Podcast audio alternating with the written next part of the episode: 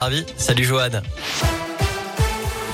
Salut Cyril, salut à tous. À la une, le variant Omicron qui progresse, mais pour le moment de manière assez lente. 130 cas détectés en France selon le porte-parole du gouvernement Gabriel Attal, dont un au sein de l'école nationale supérieure d'art et métiers de Cluny en Saône-et-Loire, où toutes les activités sont d'ailleurs suspendues. L'élève touché a été immédiatement isolé, de même que 16 cas contacts de son entourage. Au niveau de la vaccination, dernier jour pour recevoir la dose de rappel pour les plus de 65 ans. Dans le cas contraire, leur passe sanitaire sera désactivé à partir de demain.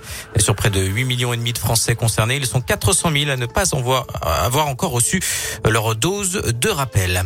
Dans le même temps, le gouvernement l'assure, la France pourra vacciner tout le monde. C'est le message réaffirmé ce matin par la ministre chargée de l'industrie Agnès Pannier-Runacher qui a indiqué que le pays dispose de suffisamment de doses de vaccins, 27 millions en stock avant les livraisons prévues au mois de janvier.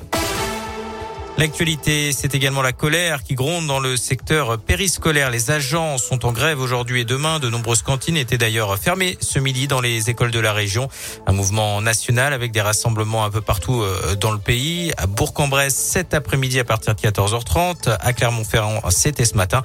Et à Saint-Etienne, le rendez-vous, euh, ce sera demain à 15h. Les agents périscolaires qui réclament de meilleures conditions de travail, des hausses de salaire ou encore euh, de pouvoir bénéficier de contrats titulaires.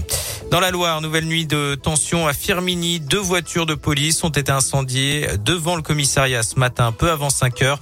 Deux autres véhicules avaient déjà brûlé dans la nuit de samedi à dimanche. La préfète s'est rendue sur place ce matin, évoquant des actes inacceptables. Une enquête est en cours. Il pourrait s'agir de représailles après le récent renforcement des contrôles de trafic de stupéfiants dans le secteur. Notez qu'aucun individu n'avait encore été interpellé hier en fin de journée.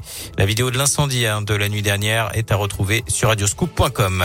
Un supplément d'information demandé hier par la justice clermontoise dans l'affaire du jeune homme grièvement blessé à la main par un coup de machette jeudi dernier dans le quartier Saint-Jacques. Selon la montagne, la demande a été formulée par l'avocat de l'agresseur présumé afin de trouver des empreintes digitales et génétiques sur le manche de l'arme utilisée.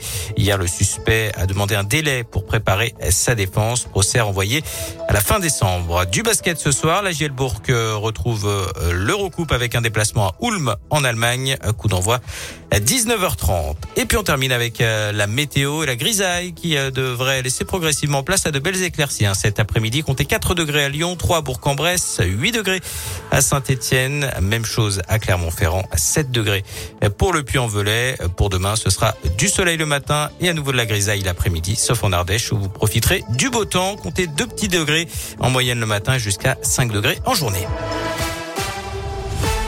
Merci Joanne.